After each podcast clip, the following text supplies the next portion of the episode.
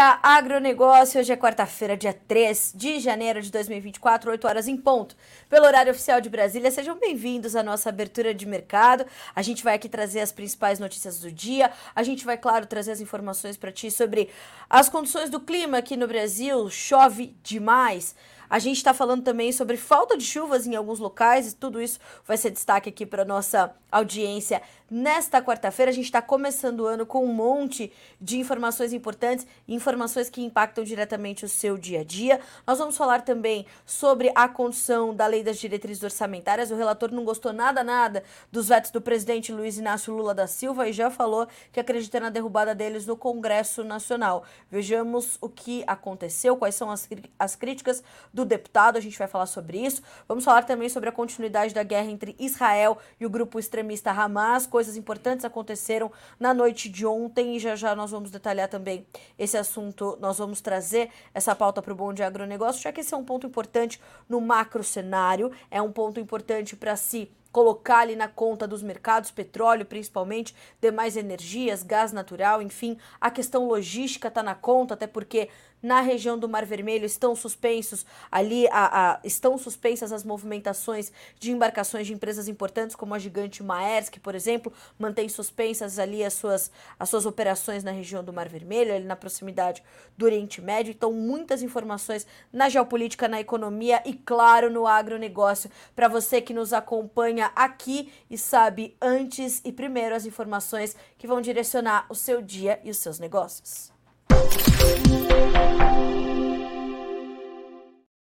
E assim a gente vai direto para nossa rodada de preços, checando os mercados que já estão em funcionamento. Nós temos hoje os grãos voltando a cair na bolsa de Chicago, mas de forma mais tímida, principalmente no caso da soja, que perde agora 0,3% para 12 dólares e 68 centos por bushel. Nós temos ainda o milho com 4 dólares e 63, caindo 0,1%, o trigo 0,3% de baixa, 6 dólares e 4 centavos por bushel. Ainda na bolsa de Chicago, nós checamos também os futuros do farelo farelo e do óleo, derivados de soja. O óleo hoje caindo 0,8% para 47 cents, mais 93 por libra-peso. Já o farelo tem 379 dólares e 10 centavos por tonelada curta, com uma queda de 0,1%, essa bolsa de Chicago. Agora na bolsa de Nova York, nós temos então o café com 1 dólar e 88 mais 90 por libra-peso, uma queda de 0,7%. O açúcar subindo 1,5%, tem boa alta nessa manhã de quarta-feira, 21 cents mais 21 por libra-peso. O algodão subindo também, 80 cents mais 58 por libra e uma alta de 0,8%. Me parece que o algodão aqui busca, né, retomar pelo menos o patamar de 81 dólares, 81 centos de dólar por libra peso, mas ainda meio atravancado. O mercado precisa, no caso do algodão, de mais sinais da demanda. Os compradores, principalmente asiáticos, precisariam vir de forma mais ávida ao mercado e dar suporte então a essa contínua alta do algodão. Então o mercado está focado em 81 centavos de dólar por libra-peso, mas meio emperrado ali o mercado para alcançar a retomada desse patamar. E aí com o petróleo a gente começa a checar os demais grupos de commodities. Nós temos para o petróleo WTI, uma baixa de 0,6% agora, 0,6% de queda, para 69 uh, dólares mais 97 centavos por barril. Nós checamos ainda as cotações do petróleo Brent, com 0,4% de baixa também, 75 dólares e 62 centavos por barril. No gás natural, 0,08% de baixa, o ouro, 0,5% de queda, a prata, 1,4% de baixa, o cobre 0,9% de perda. Enquanto isso, o dólar index trabalha com leve ganho, 0,2% para 102.084 pontos. Inclusive, nós falamos aqui sobre a continuidade das baixas da soja. E ontem nós vimos o dólar subir bem aqui no Brasil, mais de 1%, quase 1,5% na primeira sessão do ano, fechando o dia com R$ 4,92, ajudando a ser um peso sobre as cotações da soja que ontem terminaram o dia com quase 30 pontos de queda ou mais de 2%. Então, passada a nossa rodada de preços, vamos conferir os destaques dessa quarta-feira, vamos às nossas notícias da manhã.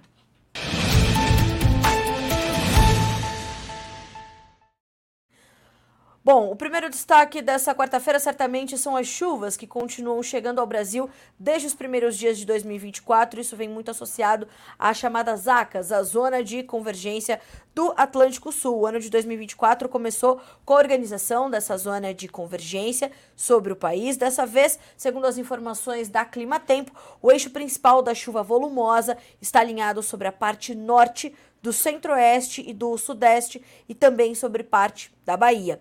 No nordeste, além das acas, a zona de convergência intertropical também ajudou a aumentar a umidade e as condições para chuva. Então, você, audiência do Notícias Agrícolas, que está acompanhando aqui o nosso Bom Dia Agronegócio, vá mandando as suas perguntas, é pergunta sobre previsão do tempo, vá mandando para nós por aqui, a gente vai respondê-las ali no Fala Produtor, no nosso espaço, na nossa partezinha final do Bom Dia Agronegócio, dedicado a você, dedicado à nossa audiência aqui do Bom Dia Agronegócio. Então vá mandando as suas perguntas e a gente vai carregando-as para o final, vai carregando-as para o momento do Fala Produtor.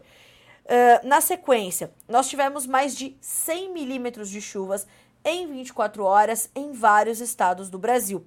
Com a presença das ACAS sobre o país, grandes volumes de chuva que superaram os 100 milímetros em 24 horas foram observados neste início de ano em estados do Sudeste, do Centro-Oeste, do Norte e do Nordeste do Brasil.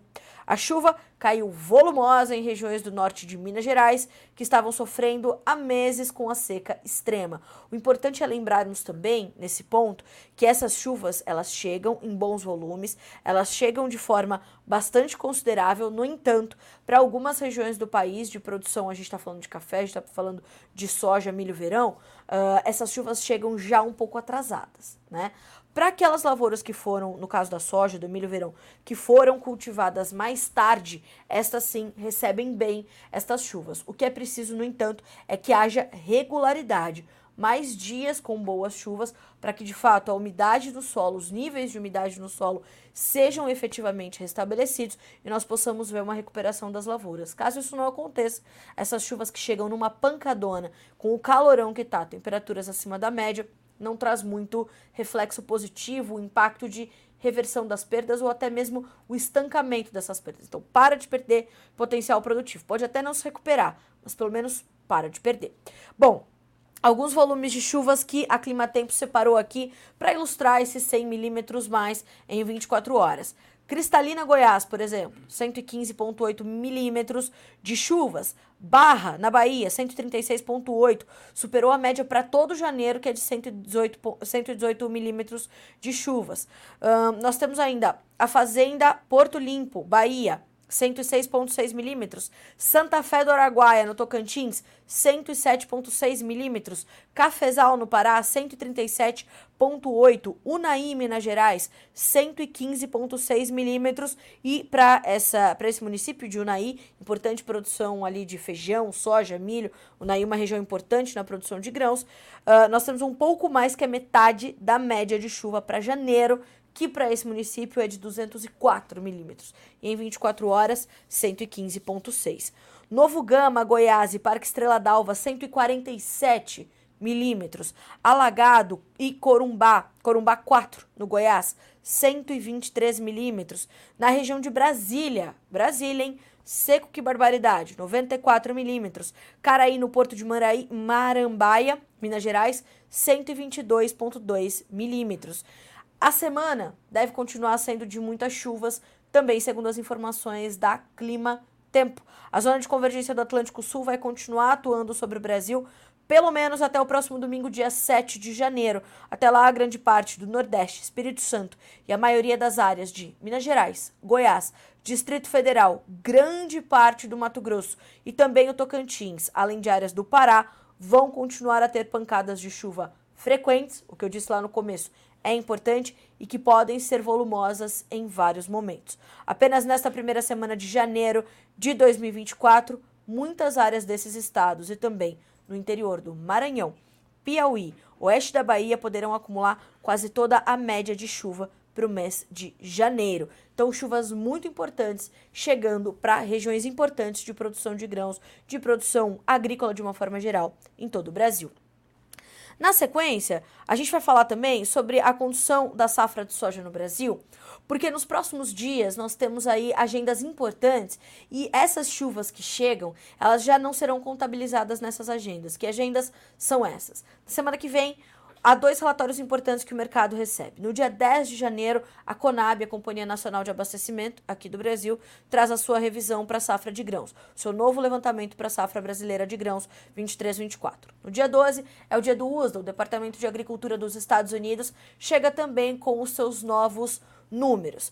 As expectativas do mercado, as expectativas dos traders, dos especialistas, é de que, de fato, os cortes vindos dos órgãos governamentais, ou seja, Conab e USDA, não deverão ser muito agressivos.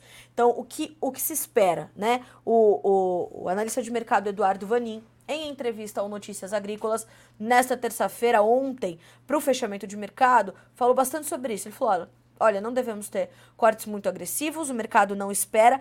Eu não acredito nesses cortes agressivos, o mercado não espera e por isso reage com essas baixas mais fortes, principalmente diante da chegada das chuvas no Brasil, e isso faz com que é, essas expectativas do mercado girem em torno de 158 milhões de toneladas. É um corte bem pouco agressivo para a Conab, que atualmente estima a safra brasileira em 160,2 milhões. É o número de dezembro último, e o USDA trouxe a manutenção em dezembro do número de 163 milhões de toneladas em dezembro, quando nós já sabíamos que teríamos uma safra bem menor do que esse número. O USDA não apostou no corte, manteve ali os 163 milhões, e agora a gente vai buscar entender. Não, perdão. Tivemos uma correção para 161 milhões, melhor dizendo. Né? Mantivemos em novembro 100, 161 milhões em dezembro. Ainda assim, era muito. E diante disso, o que se observa? O que se observa é que o mercado vai olhar para os dados governamentais e vai sentir o peso disso. Por isso, nós tivemos, por exemplo, ontem, essas baixas de quase 30 pontos, mais de 2% entre os futuros da soja negociados na Bolsa de Chicago. E claro que eles não caíram só por conta disso, mas caíram também em função disso. As consultorias privadas, a maior parte delas já estima algo como 150 a 152, 153, 155 milhões de toneladas. Algumas consultorias têm uns números ainda um pouquinho mais elevados, 157, mas são poucas. Todas elas estão trazendo para baixo os seus números. Ontem foi a vez da Stonex, que reduziu a safra brasileira para 152,8 milhões de toneladas e com este número confirmado já descarta a possibilidade de uma safra recorde para o Brasil. Ainda assim, de novo, o mercado fechou ali com baixas consideráveis, fechou o, o, o, o dia sentindo a, a chegada dessas chuvas, a melhora do clima aqui para o Brasil, e o que se observou foi ali uma, uma pressão considerável sobre os preços. Bom, o que, que o mercado registra nessa manhã de quarta-feira? Preços da soja na Bolsa de Chicago. Nós temos o janeiro com 12 dólares e 72 centavos por bushel, uma perda de 1,5, uh, 1 ponto e meio. Março, 12 dólares e 69, 4 pontos e meio de queda. Maio, 12 dólares e 77, perdendo 4 pontos.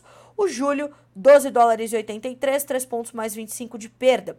Percebam que o mercado continua recuando, mas vai observando naturalmente essa incerteza ainda sobre o Brasil, o que pressiona, de novo, a chegada das chuvas, a possibilidade de uma recuperação.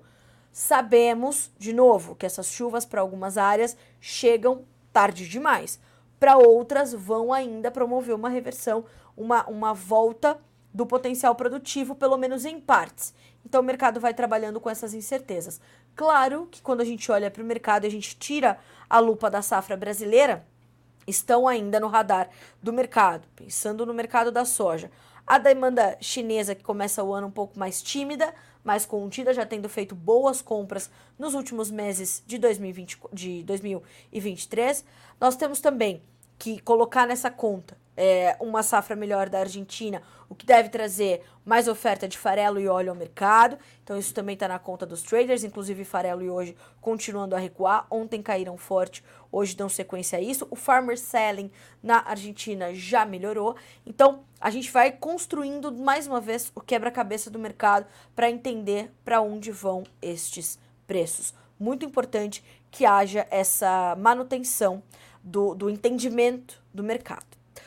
Um outro ponto de atenção, e assim nós partimos para o nosso próximo destaque desta quarta-feira, dia 3 de janeiro, é a condição do seguro rural. Nós falamos bastante nos últimos meses também de 2023, aqui no Notícias Agrícolas, sobre como os recursos para o pro programa de subvenção do seguro rural tinham sido encolhidos e essa, esse contingenciamento não poderia seguir né, por conta da LDO, da Lei das Diretrizes Orçamentárias. Mas houve ali a mudança e tudo mais e o recurso não voltou para o seguro rural. E diante disso, um levantamento mostra que uh, o programa de seguro rural deu uma subvenção a 107 mil apólices em 2023, apresentando uma queda de quase 15%, de acordo com números do próprio Ministério da Agricultura. No ano que passou, o programa de seguro rural do Ministério subvencionou pouco mais de 107 mil apólices de 70 mil produtores, segundo um balanço que foi divulgado nessa terça-feira, trazido também pelo Notícias Agrícolas. Os números ficam abaixo dos registrados em 2022, quando somaram 125,1 mil apólices e 78,5 mil produtores, respectivamente. De acordo com o balanço do mapa, de novo, divulgado ontem, um, o mapa conseguiu aplicar integralmente os recursos disponíveis. A diferença é que os recursos foram menores.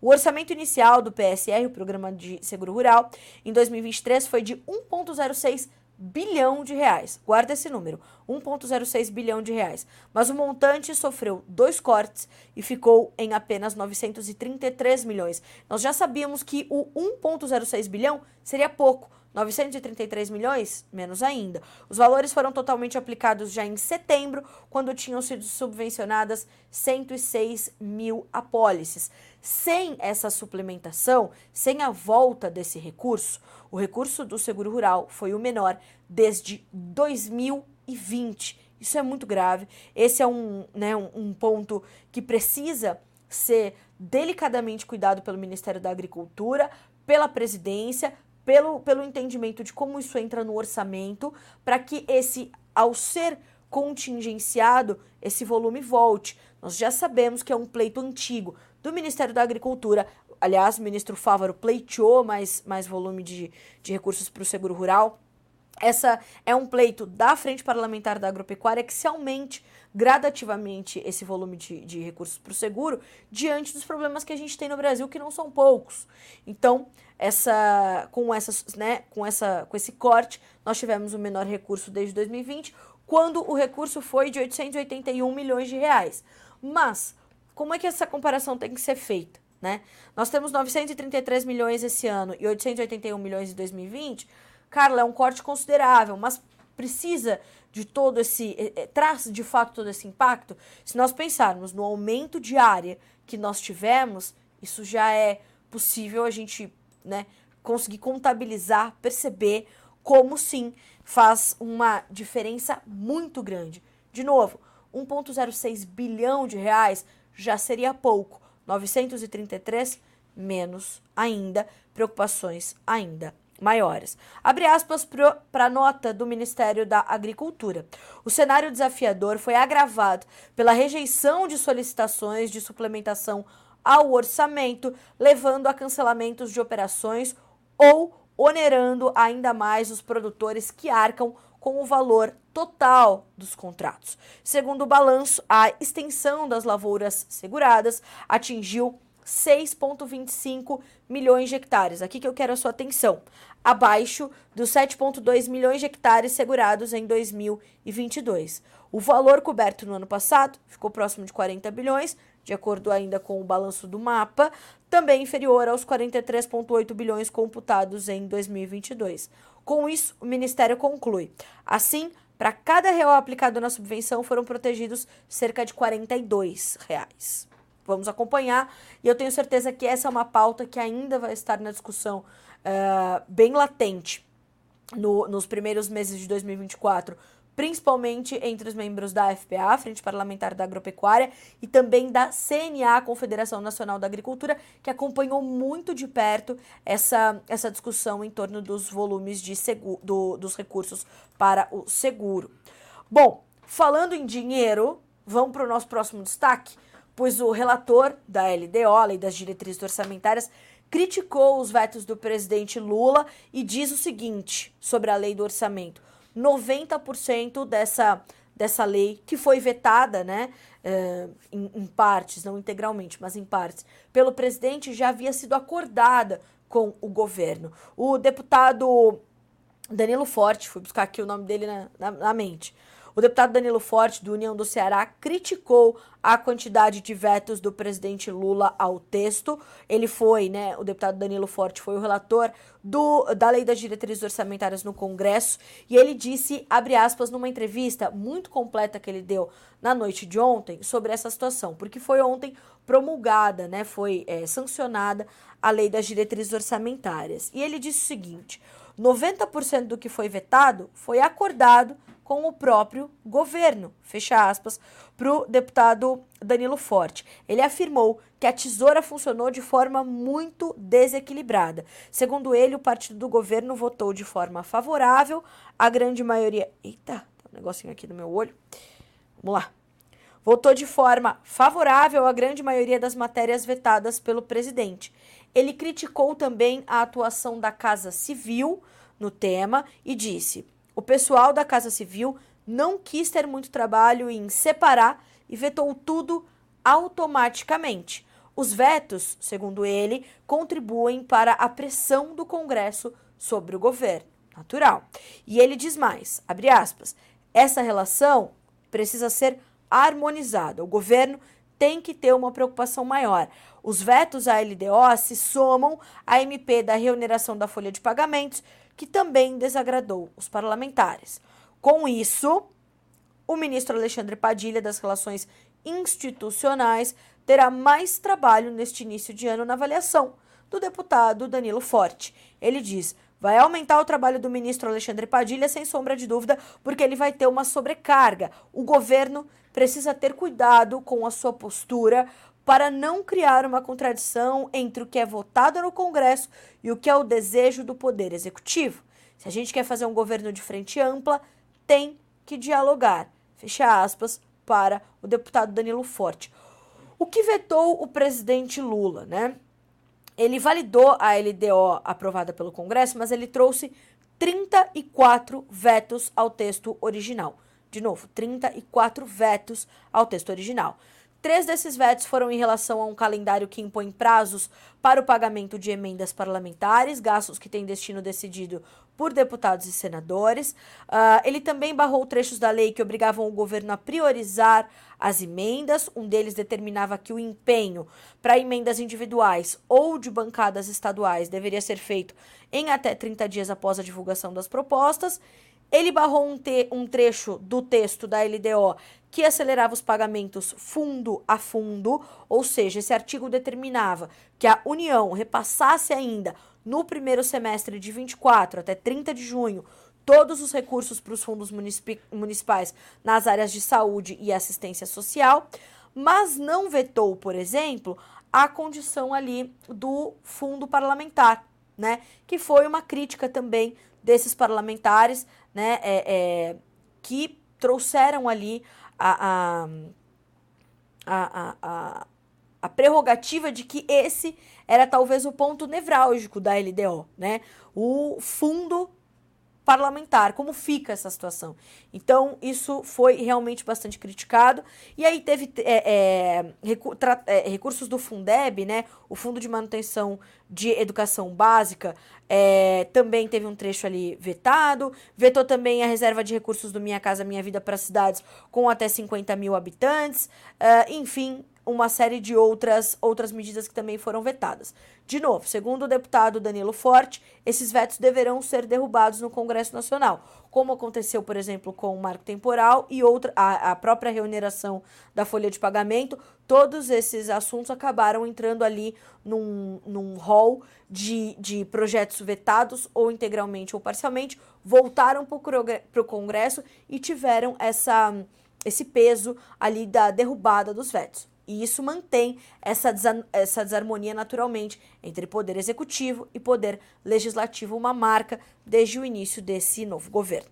8 horas e 24 minutos pelo horário oficial de Brasília. Agora a gente vai falar um pouquinho sobre a condição ali da guerra entre Hamas né, o grupo extremista Hamas e Israel, lá no Oriente Médio, ali na região da faixa de Gaza, porque um bombardeio em Beirute, no Líbano, matou o número 2 do Hamas nessa terça-feira, segundo informaram funcionários de segurança libaneses. Segundo uma dessas fontes, Al Aruri morreu junto com seus guarda-costas em um ataque contra o escritório do Hamas na periferia sul de Beirute, reduto do movimento Hezbollah, que é o grupo extremista ali do Líbano, né, e apoiado pelo Irã, e a emissora de TV do grupo islamista reportou por sua vez o assassinato, fecha aspas, de um dos seus dirigentes. Apesar do ocorrido, o Hamas disse, disse que isso não vai afetar a resistência. No dia 7 de outubro, uma guerra foi desencadeada entre Israel e Hamas, depois que o grupo islâmico invadiu o território israelense e matou 1.200 pessoas. Em retaliação, Israel lançou uma série de bombardeios na faixa de Gaza. O número de mortos por essa guerra já chega a 22.185 uh, ah, pessoas. E isso realmente traz o, o horror que a gente vive lá no Oriente Médio e como isso continua muito presente, muito latente, não só no quadro uh, geopolítico das coisas, mas como isso ainda está no, no âmbito macroeconômico do, do, da, da, né, do planeta. A gente está falando do, da principal região produtora de petróleo do mundo, a gente está falando de países ali que tem uma, uma, uma estratégia logística considerável, então isso tudo está muito na conta. O primeiro-ministro do Líbano, Najib Mikati, condenou o bombardeio israelense que matou o número 2 do movimento islamista e classificou a ação como um crime, fecha aspas. Ele diz: "Este novo crime israelense busca arrastar o Líbano para uma nova fase do confronto, que era inclusive uma preocupação muito alta dos especialistas, dos historiadores, dos pesquisadores, dos cientistas políticos. Se o Líbano entra efetivamente no conflito, aí o que é localizado se torna regional, aí sim a situação vai se agravar numa proporção que a gente não pode imaginar e pode ir se estendendo, se estendendo, se estendendo. Enquanto isso está acontecendo, a gente não pode esquecer que tem eleição no Taiwan, dia 13, isso também está na conta e muito na conta ali da condição do, do, do, do quadro geopolítico. Também pegando na condição macroeconômica, também pegando nos negócios entre China e Estados Unidos, depois ali dos, né, também dos desalinhos nos discursos sobre a condição ali de Taiwan, que é uma região muito delicada geopoliticamente falando. Então, todo, todas essas pautas fazem parte do seu dia a dia, não se esqueça, todas essas pautas precisam estar na sua conta, porque elas impactam diretamente a formação das cotações das commodities e vão impactar no seu dia a dia. A nossa conversa é sempre essa aqui no Bom Dia Agro. Por que, que a gente traz essas pautas para pro, pro, a condição ali da, da discussão? Porque elas são pautas que impactam as commodities. Mas, cara, o que, que eu tenho a ver com isso? Tem a ver que o que está acontecendo ali vai pegar no petróleo, que vai pegar no algodão. O que está acontecendo ali vai pegar no dólar, que vai pegar na formação do teu preço de soja, que vai pegar na formação do teu prêmio, que vai pegar na formação do teu preço de milho, que vai impactar o preço do trigo, já que o Brasil vai importar mais trigo esse ano por conta da baixa qualidade da nossa safra, principalmente nesse primeiro semestre do ano, a gente deve ver um aumento das nossas exportações de trigo. Então, sim, tudo isso faz parte da sua, né, da sua, do seu dia a dia e precisa estar na sua análise invariavelmente, ok? Coloque isso na sua pauta e, claro, vá dividindo ali as suas atenções. Bom, uh, nós temos também uma outra informação importante da manhã dessa quarta-feira, que tá ligada à Argentina, né? Todo dia tem uma notícia nova sobre a Argentina. E o FMI vai, agora não é a Argentina que vai ao FMI, é o FMI que vai ao país agora governado por Javier Milei para renegociar o pagamento das dívidas da nação sul-americana, que é enorme, né? De acordo com o jornal argentino Âmbito, o porta-voz do governo Manuel Adorni afirmou nesta terça-feira que uma comitiva do Fundo Monetário Internacional chegará em Buenos Aires amanhã, quinta-feira, dia 4, para renegociar o acordo de pagamento de dívidas fechado pelo governo anterior de Alberto Fernandes. O empréstimo foi concedido pelo FMI durante o governo de Maurício Macri. Fernandes, uh, no entanto, renegociou o acordo em 2023 mas não conseguiu cumprir as metas estabelecidas. Não pagou, né? Segundo o veículo, a intenção de Javier Milei é obter o perdão do FMI pelo não cumprimento das metas acordadas em agosto. Os valores para o pagamento seriam de 1,3 bilhão de dólares já no dia 9 de janeiro. 1,3 bilhão, bilhão de dólares. Agora, lembra do, do discurso do Javier Milei na posse. Não é plata. Não temos dinheiro. A Argentina está falida. E 650 milhões de dólares no dia 16. Uma loucura. Vamos ver o que acontece a partir de quinta-feira, dia 4. O Bom Dia Agronegócio faz um rápido intervalo em três minutinhos. A gente está de volta. É um segundo só, a gente volta já.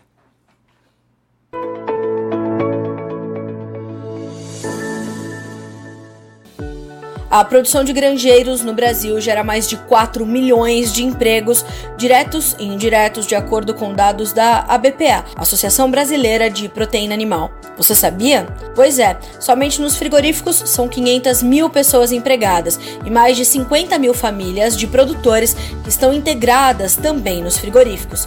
Pequenos municípios em diversos polos produtores em todo o Brasil têm na avicultura e na suinocultura a sua principal atividade.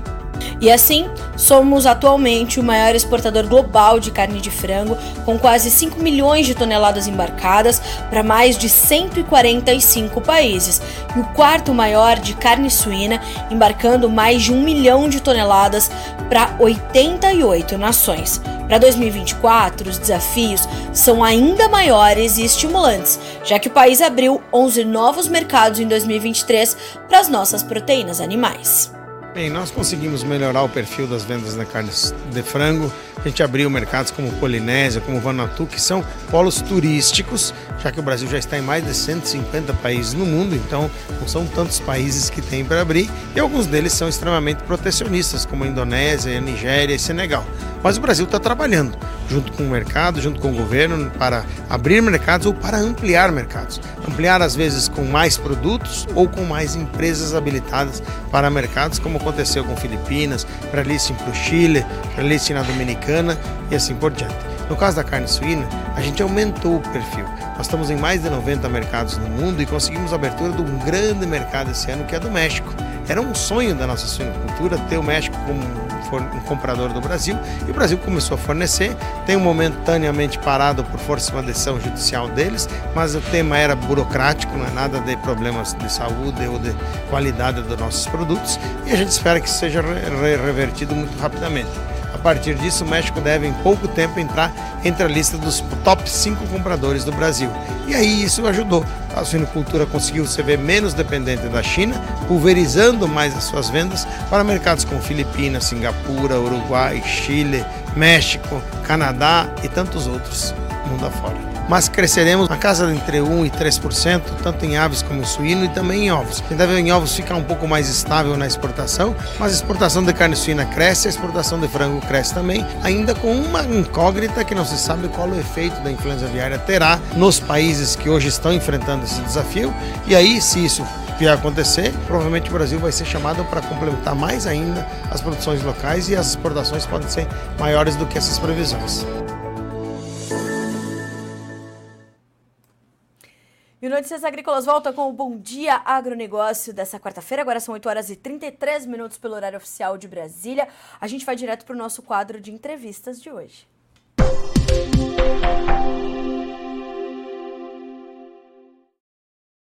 Quem conversa conosco nesta quarta-feira é a Isabela Aguiar, engenheira agrônoma e coordenadora de acesso ao mercado na Nitro, para a gente falar sobre algodão como uma alternativa importante para a segunda safra nessa temporada. Isabela, seja bem-vinda, bom dia, é um prazer recebê-la aqui no Bom Dia Agronegócio. Obrigada, Carla, bom dia a todos. Muito obrigada pelo convite, é um prazer estar falando aqui com vocês hoje. Prazer é nosso, Isabela. E de fato, as decisões para a safra 23-24 elas estão muito mais delicadas, né? Essa temporada está exigindo um planejamento muito mais detalhado por parte dos produtores, né? É, isso mesmo. A gente vem de um cenário de um El Ninho forte, então, um El Ninho caracterizado pelo aquecimento anormal das águas do Oceano Pacífico, que teve como consequências inúmeras, um cenário de instabilidade climática em inúmeras regiões do país.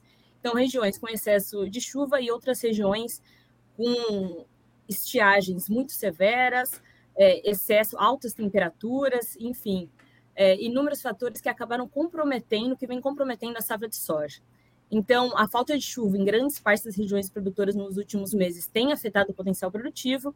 O último relatório da Stonex, é, do dia 2 de janeiro, ele mostrou que a estimativa de produção de soja para o Brasil na safra 23-24 é de 152,8 milhões de toneladas nessa última revisão de janeiro, comparado com uma queda ali de 5,6% frente à divulgada no mês anterior.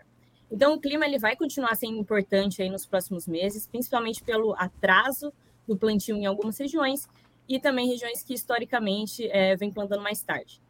É, olhando para isso, o produtor ele se encontra mais vulnerável em relação à rentabilidade da cultura. Então, é por isso é importante adotar algumas estratégias para a segunda safra, podendo aumentar essa rentabilidade. Então, ele tem duas culturas que entram no palio, uma delas é o milho e a outra é o algodão, onde o algodão ele vem, vem se mostrando num cenário de é, maior rentabilidade.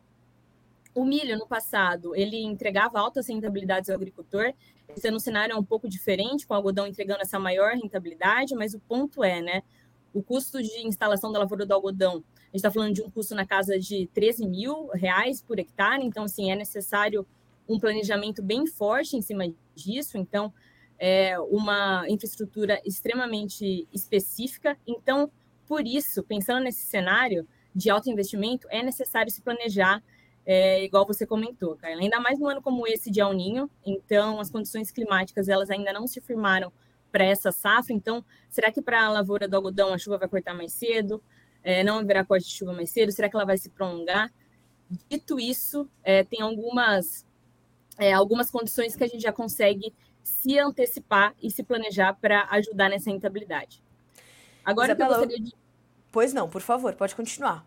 Por favor, fica à vontade.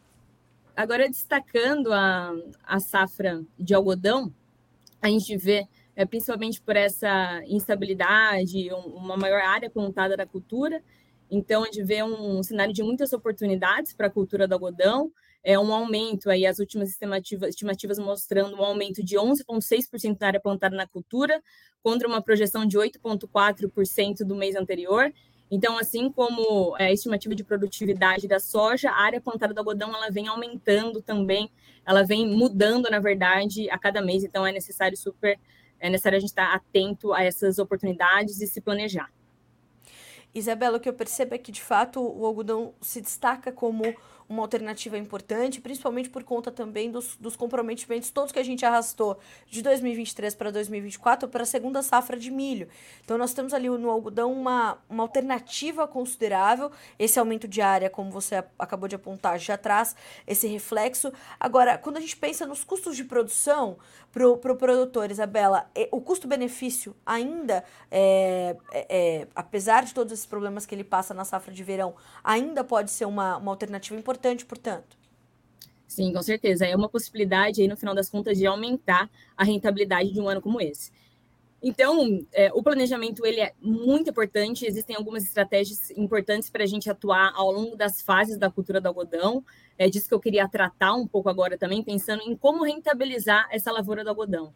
Então, existem, o professor Ederaldo Chavegato, ele costuma falar que existem algumas guerras combinadas, né? Então, é mesmo um ano sendo diferente do outro, já sabemos algumas situações que vão acontecer e a gente consegue usar estratégias para que isso não impacte tanto na produtividade.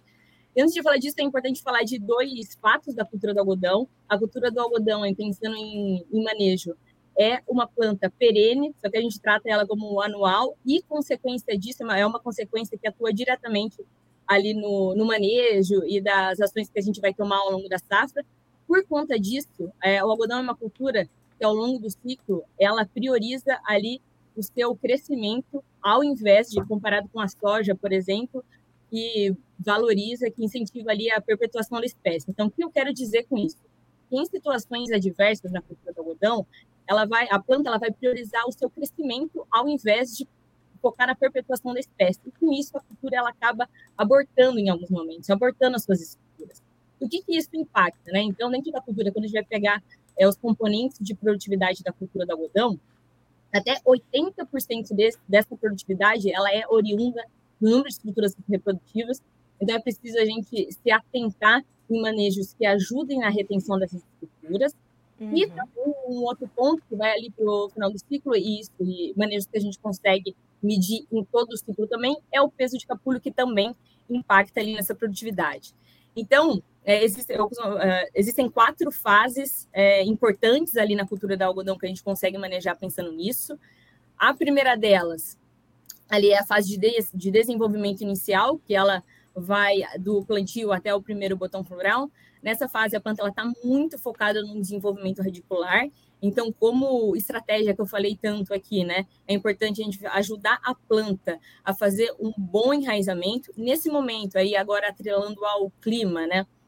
É, é, pensando historicamente aí na região do, do Mato Grosso, geralmente esse é um momento com altas chuvas. O algodão é um outro ponto importante também, além dele ser uma cultura é, perene que a gente trata como anual, anual é uma cultura é, que gosta muito de luz, então qualquer situação ali de é, tempo nublado, falta de incidência luminosa prejudica ali a cultura do algodão e também acaba ocasionando alguns, alguns pontos. E no caso também ali de é, um excesso de água ali no início do desenvolvimento pode prejudicar esse enraizamento pela falta de oxigênio em solos encharcados, então, de qualquer maneira, precisa a gente, é, com algumas soluções, sendo elas soluções é, biológicas, soluções nutricionais, fisiológicas, ajudar ali a planta a ter um bom enraizamento.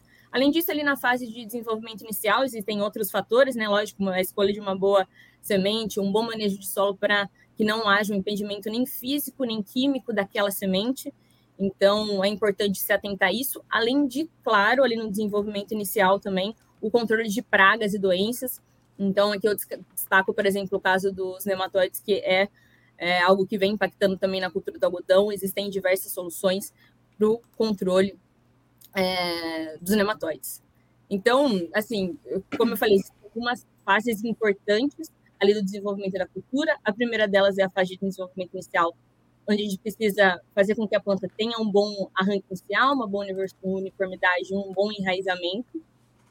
A segunda fase ali é a fase de desenvolvimento é, vegetativo, ali pensando é, na fase do início do, do, vegetativo até o primeiro a primeira flor. Então, nessa fase eu pontuo uma das estratégias daqui pensando tudo isso pensando em aumentar a rentabilidade. Quais são as guerras que a gente vai enfrentar durante o ciclo?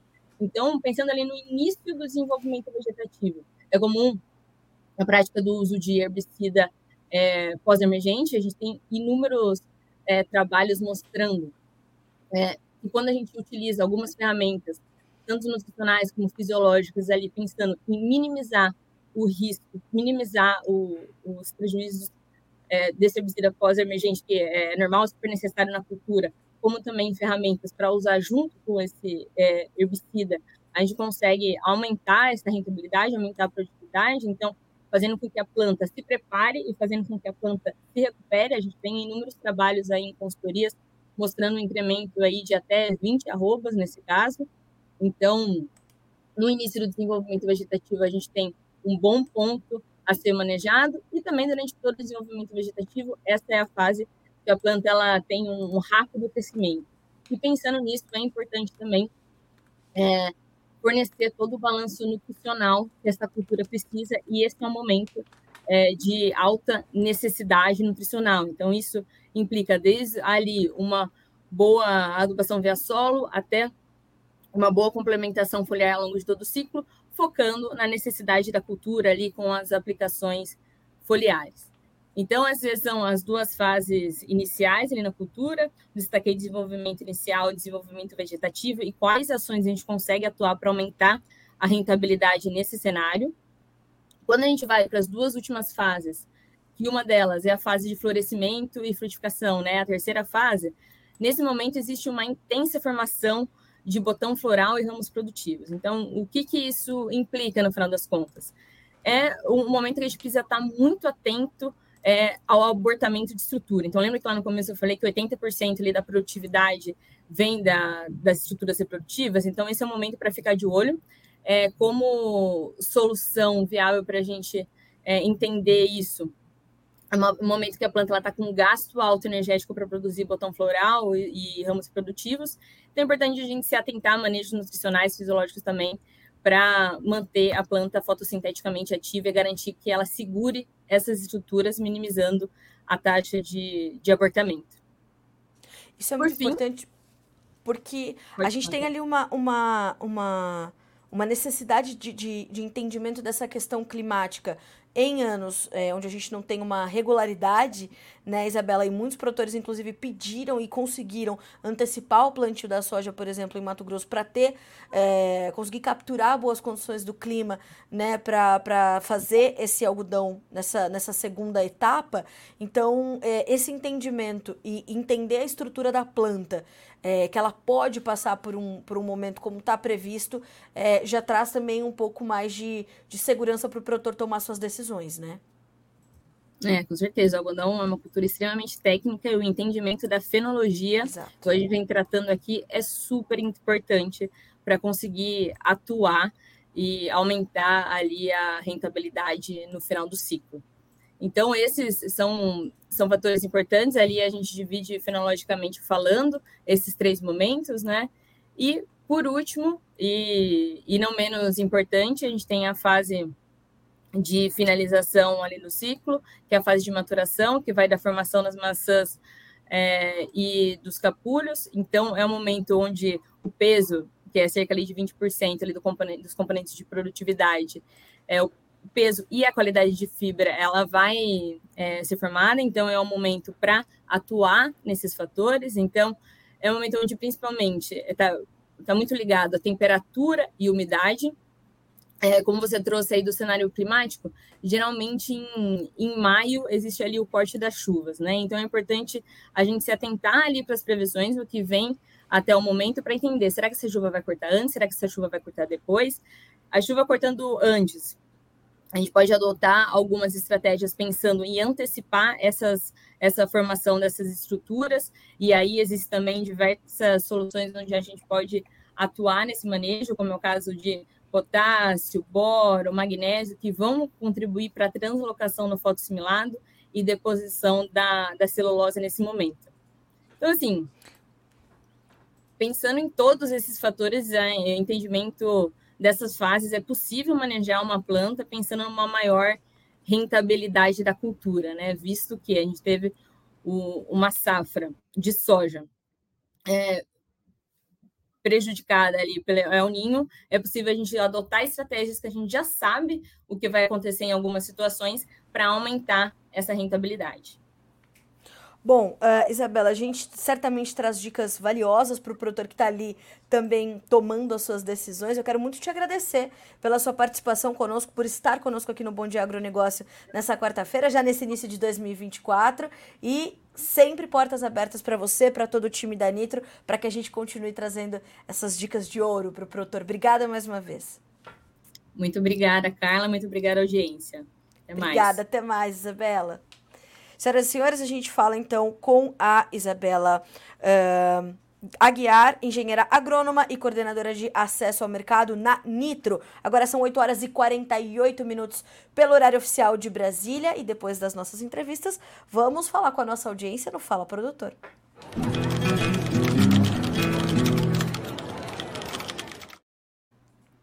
Pois bem, agora é hora da gente conversar contigo. Então, enquanto eu vou lendo aqui os primeiros comentários que a gente já recebeu nessa manhã de quarta-feira, hoje é 3 de janeiro, vá mandando as suas dúvidas. Carla, fala mais do mercado do boi, fala mais do mercado do milho, enfim, vá trazendo as suas dúvidas para cá e a gente vai não só trazendo as respostas no Fala Produtor, mas pautando a agenda aqui durante a semana para você ter as suas respostas pelos especialistas no Bom Dia Agronegócio. Mais do que isso, traga o seu relato da safra. Fale para nós como é que as coisas estão sendo aí na sua região, como é que tá o plantio, já terminou? Já começou a colher? Você está no Mato Grosso? Então, vá trazendo para nós as suas informações, que é muito importante que a gente traga esse relato da tua perspectiva aqui também no Bom Dia Agronegócio. Eu quero mandar bom dia para dona Eliana, para dona Neuza, para minha grande, grande amiga Lilian Munhoz. Bom dia para você, viu, minha amiga? Feliz ano novo para você, para sua família. Estamos sempre juntas. Obrigada pela sua audiência.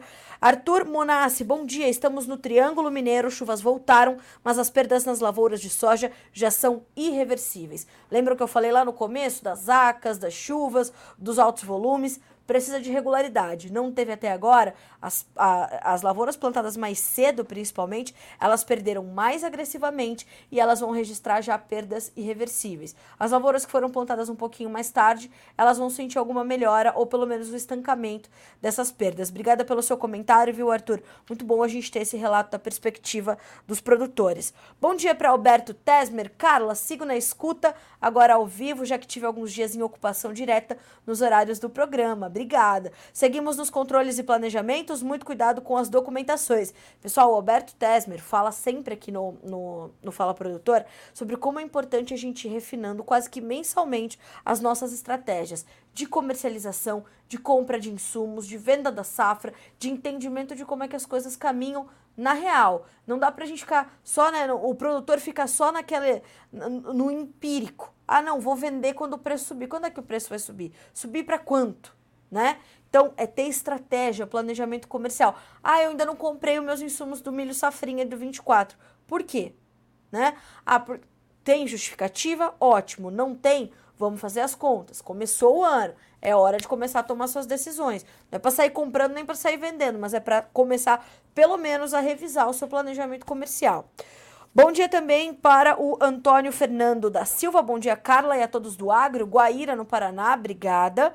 Uh, e o, o, Arthur Eduardo complementa. Estamos no município de Campina Verde. As perdas por aqui são bastante significativas para a soja. Ainda estamos avaliando, mas com certeza 20% de perda já se confirma. Triste, muito triste a gente ter que dar essas notícias. Bom dia para o meu amigo Jonathan Freitas, de Rio Brilhante, Mato Grosso do Sul. O seu Antônio, que fala conosco de Guaíra, sem chuva por lá, bem seco, vamos acompanhar. Uh, o, o, o Arthur também complementa: olha, a maior parte do plantio na fase de germinação, chuvas vieram muito tarde, plantamos e perdemos o plantio, replantamos e perdemos de novo, lavouras muito falhadas. Ei, Laia, muitas, muitas situações como essa, né? Os relatos são inúmeros. O mercado espera muito também pelo novo número do IMEA, o Instituto Mato Grossense de Economia Agropecuária, Mato Grosso, que é o maior estado produtor de soja do Brasil. No seu último levantamento, trouxe um corte na safra do estado e agora o, número, o, o mercado espera muito pelos novos números do IMEA, que serão divulgados aí nos próximos dias. Então, é, acompanhar na, no seu último reporte, o IMEA cortou produção e produtividade no caso da soja, também cortou a, a produtividade esperada para o milho. Observar os números do IMEA vai ser realmente bastante importante daqui em diante, tá? Fora os outros estados, obviamente, né?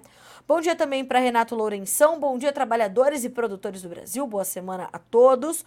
Uh, o Alberto falando aqui ó, sobre a especialidade em ajudar produtores em dificuldades na parte financeira e estruturação da atividade rural, foi o que eu falei para vocês. Busquem mais informações do Alberto Tesmer.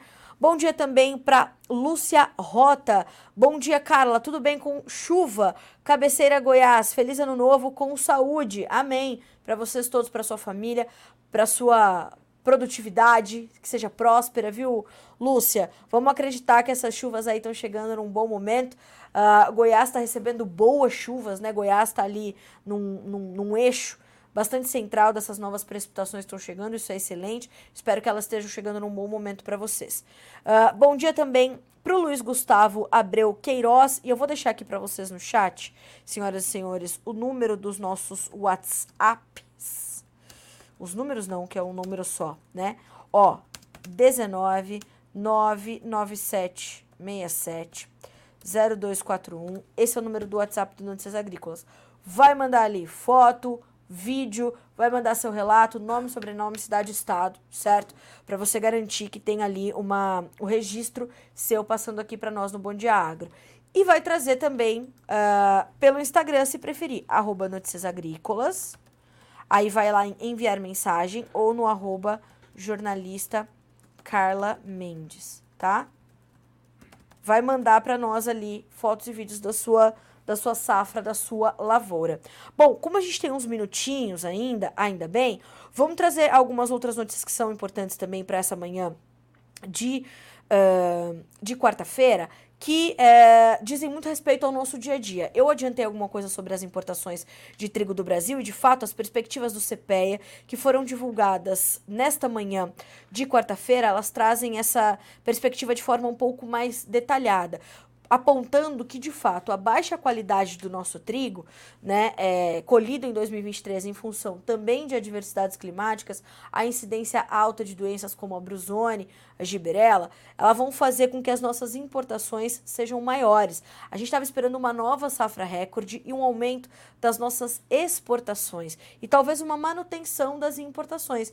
Nós não só teremos que importar trigo, como talvez tenhamos que pagar mais caro por isso. Veja, apesar da quebra de safra em 2023 devido ao clima desfavorável, o ano de 2024 vai se iniciar com um dos maiores volumes de trigo nacional. Todavia, a qualidade dos grãos colhidos foi fortemente prejudicada, o que deverá incentivar uma elevação no volume a ser importado, sobretudo no primeiro semestre, visando a produção de farinha para o mercado interno. A previsão de importação da Conab é de 6 milhões de toneladas de agosto de 2023 a julho de 2024, quase 33% a mais do que na temporada passada. Em contrapartida, o volume exportado pelo Brasil deverá cair, passando para 2 milhões de toneladas entre agosto de 23 e julho de 24, 24,7% abaixo da safra anterior. No mundo, a oferta de trigo da temporada 23-24 deverá cair após quatro anos consecutivos em crescimento. Então, atenção aos preços e atenção à movimentação do mercado, às importações e como é que os moinhos vão se comportar aqui no Brasil. Hoje, como é que se comportam os preços do trigo na Bolsa de Chicago? Levemente em queda depois de uma baixa considerável ontem. Maio, 6 dólares e 16 centos por bushel, 2 pontos mais 75 de baixa. Julho, 6 dólares e 24, caindo 2 pontos. Setembro, 6 dólares e 36, 1 ponto e meio de queda. Falando ainda um pouquinho sobre o trigo, atenção também aos números do USDA. Vamos ver como é que vem a, a, previsão de importação pela Conab no dia 10, quando a gente tem um novo balanço de oferta e demanda, mas também atenção aos números do USDA que chegam no dia 12, principalmente para entendermos como uh, serão né, a, a, as safras globais, como vem a produção mundial, os estoques mundiais, a produção ucraniana, a produção russa, que são ali números que montam o quebra-cabeça nos preços do trigo. Então, os demandadores aqui no Brasil estarão acompanhando muito de perto essas cotações para entender que tipo de preço, que tipo de negócios, em qual cenário de mercado eles vão entrar nesse, nesse primeiro semestre de 2024, que é quando as nossas importações deverão estar em alta, deverão estar elevadas. Um outro, uma outra informação importante e traz até algum fôlego para o mercado e para a cadeia leiteira é que o movimento de baixa nos preços foi interrompido. Veja só que boa notícia para começar 2024. No entanto, o valor pago ao produtor pelo leite continua ainda bastante baixo, segundo a analista da Scott Consultoria, a Juliana Pila. A redução na captação de leite em novembro, em função da seca em áreas de produção, contribuíram para a interrupção nas quedas de preços. De acordo com a analista, a média realizada pela Scott Consultoria em 18 estados resultou no valor médio de R$ 2,09 pagos em dezembro ao produtor, referente ao leite captado em novembro. Isso significa uma alta tímida de 0,9%, que se traduz em 2 centavos a mais no preço médio do leite. Mas interromper as quedas já seria algo, ou já é algo, muito significativo. Nós tivemos oito meses, salvo engano, de baixa agressiva nos preços do leite, tá? O Jonathan Freitas nos pergunta, uh, Carla, com o mercado precificando previsões e ignorando as perdas, seria um bom momento para se defender no mercado de opções, sabendo que a nossa safra será menor que dados atuais? Essa ia fazer para o Matheus, mas acredito que pode nos responder. Jonathan, vamos segurar essa resposta para o Matheus amanhã? Amanhã, Matheus Pereira, diretor da Pátria Agronegócios, está aqui conosco. Eu vou fazer o seguinte, Jonathan, conecta conosco, 8h33 marca no teu relógio. O Matheus vai estar conosco. A, a, primeira pergunta que eu vou fazer para ele é justamente essa, tá? Mas claro que o mercado de opções é sempre uma alternativa importante para quem quer se proteger, para quem quer estratégia e se o mercado subir, vai participar da alta. Se o mercado cair, não deixa de ganhar aquele alvo que você determinou. Então, sim, o mercado de opções é sempre uma boa opção, é sempre uma boa alternativa. No entanto, é preciso ter estratégia e entender o custo disso para ti tá? Então, quanto você já comercializou da sua safra? Faça suas contas e amanhã a gente tem uma pergunta, uh, uma resposta muito mais detalhada e muito mais técnica pelo Matheus Pereira, diretor da Pátria Agronegócio, aqui no Bom Dia Agro. Senhoras e senhores, são nove horas em ponto. Pelo horário oficial de Brasília, a gente encerra por aqui a edição desta quarta-feira do Bom Dia Agronegócio, voltando amanhã a partir das oito para que você saiba antes e primeiro as informações que vão direcionar o seu dia e os seus negócios. Até amanhã. Boa quarta-feira para você.